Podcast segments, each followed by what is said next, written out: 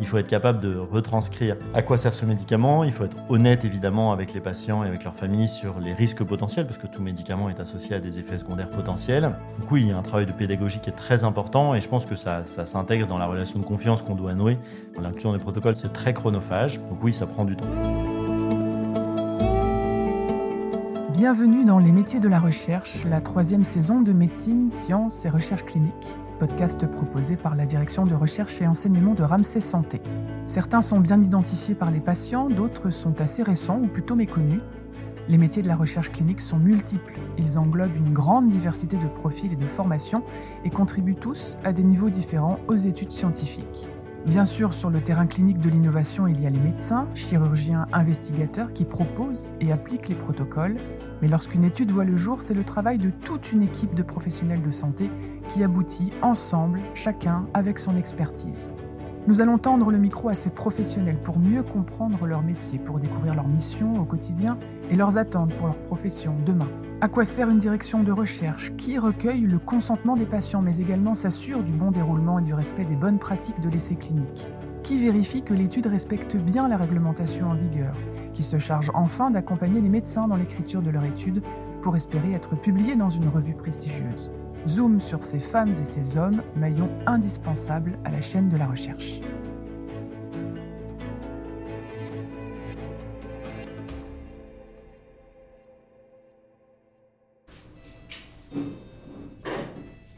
L'hôpital privé Jacques Cartier à Massy, au sud de Paris.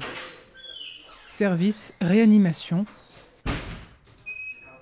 C'est ici que le docteur Wulfran Bougouin travaille, et qu'il mène également sa mission d'investigateur. Bonjour, donc je suis le docteur Wulfran Bougouin, euh, je travaille en réanimation polyvalente à l'hôpital Jacques Cartier à Massy. Moi je viens vous voir parce que vous êtes investigateur. Est-ce que vous pouvez m'expliquer vraiment de façon euh, très didactique ce qu'est ce, cette fonction d'investigateur À quel moment elle, euh, elle, intervient dans la chaîne de la recherche clinique? Alors être investigateur, ça signifie que c'est moi qui vais proposer aux patients ou à leur famille de participer à des études cliniques. Je suis celui qui va appliquer la recherche dans le service. Je ne suis pas forcément celui qui a eu l'idée initiale de la recherche. Lui, c'est celui qu'on appelle l'investigateur principal, qui peut être dans un autre hôpital. Et euh, pour prendre l'exemple d'un protocole auquel on participe actuellement, qui est le protocole IVA-Press, donc c'est un protocole qui étudie un médicament dans l'arrêt cardiaque.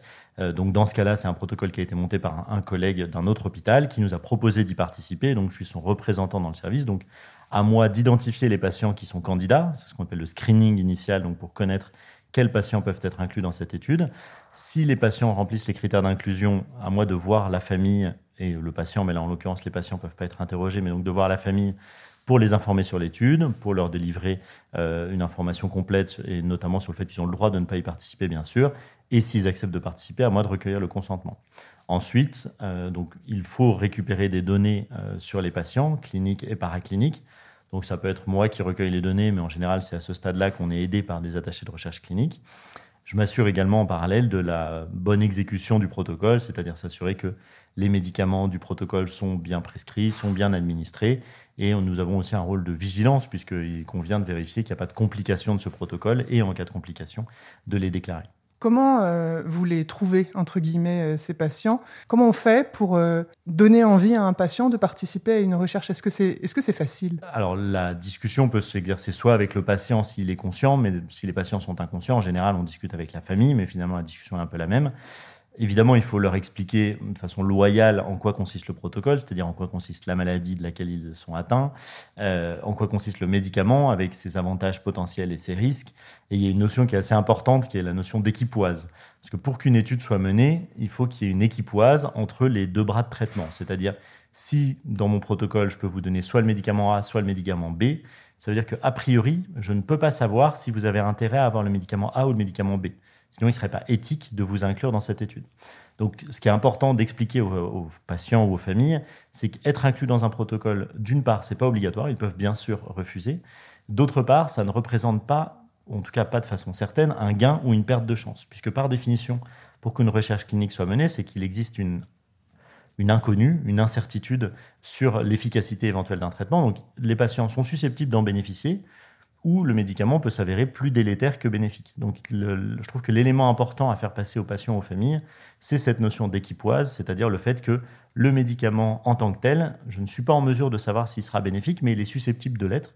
Et donc là, pour reprendre l'exemple dont je parlais tout à l'heure de l'étude IVAPRESS, c'est une étude qui est dite en double aveugle contre placebo. Donc, j'explique bien à la famille que je ne sais pas moi-même et personne ne sait si le patient reçoit le médicament A ou le médicament B. Et donc, ils ne sont pas euh, susceptibles d'avoir de perte de chance, ou en tout cas, il n'y a pas de certitude sur une perte de chance ou un gain de chance.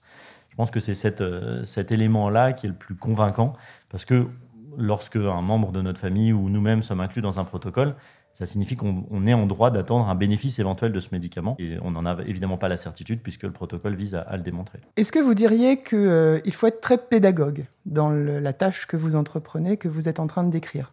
Alors clairement, je pense que c'est un élément important parce qu'il faut déjà évidemment avoir compris soi-même les enjeux de la maladie et du traitement éventuel.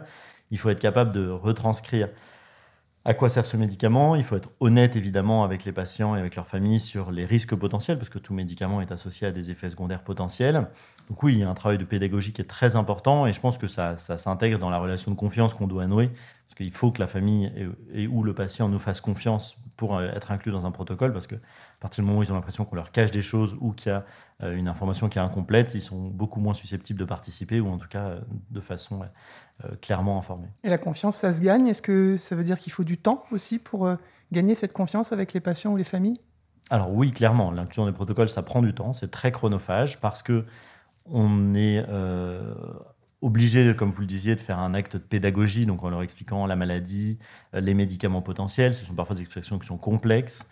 On est dans des situations, à fortiori moins en réanimation, où les malades sont euh, particulièrement sévèrement atteints. Donc euh, se mêlent beaucoup de, beaucoup de choses qui nécessitent d'être explicitées clairement. Donc oui, ça prend du temps. Donc là, on rentre dans le service de réanimation polyvalente de l'hôpital Jacques Cartier à Massy. Euh, qui est le service dans lequel je travaille donc, depuis quelques années et où je fais mes protocoles de recherche auxquels on participe. Ce sont les chambres dans lesquelles sont hospitalisés les patients et, et euh, donc c'est ici qu'on est susceptible d'expliquer aux patients et à leurs familles euh, les protocoles auxquels on leur propose de participer.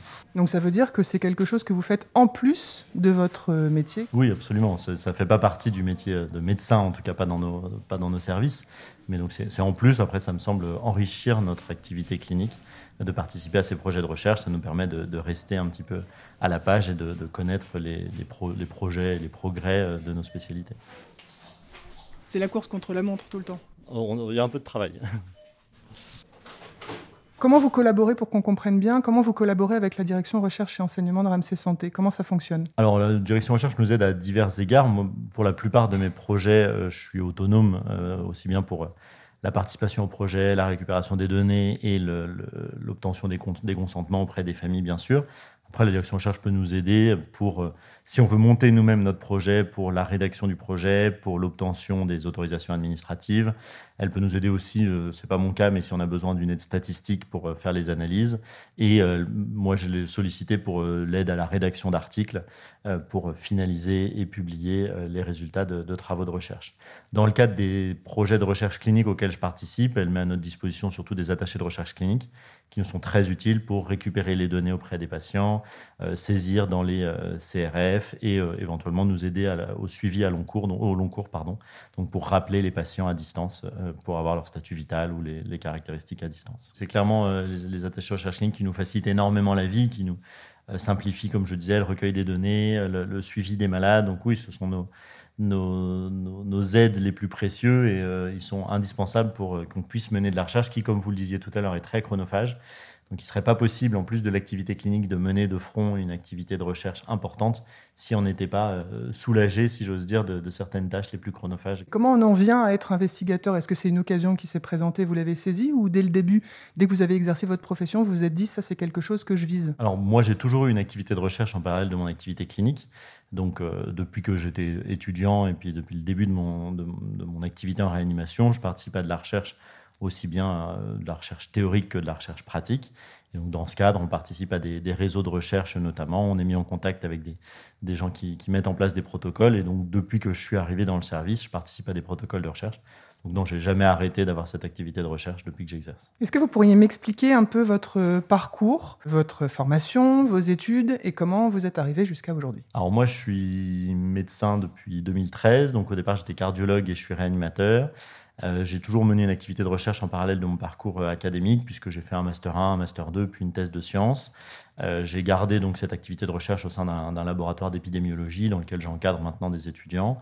En plus de cette activité de recherche préclinique, si j'ose dire, je participe à plusieurs réseaux de recherche dans lesquels on est amené à inclure dans des protocoles comme le protocole IVAPRES dont je parlais par exemple. Votre goût de la recherche, vous diriez qu'il vient d'où? J'ai toujours trouvé que la recherche, c'était un complément intéressant de notre activité clinique, parce que ça nous oblige à rester à la page, si j'ose dire, à connaître ce qui est fait, ce qui est publié, les, les, éventuelles avancées scientifiques. Donc je trouve que ça enrichit énormément euh, notre activité. Ça évite de rester dans une activité qui puisse être plan-plan pendant 30 ans, si j'ose dire.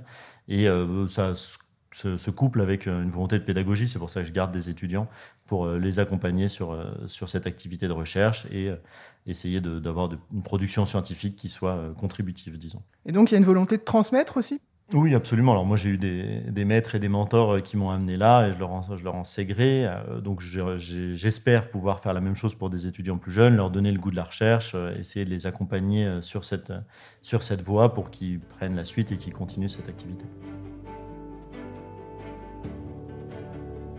Retrouvez tous les épisodes du podcast Médecine, Sciences et Recherche cliniques sur le site internet de la direction Recherche et Enseignement Ramsey Santé.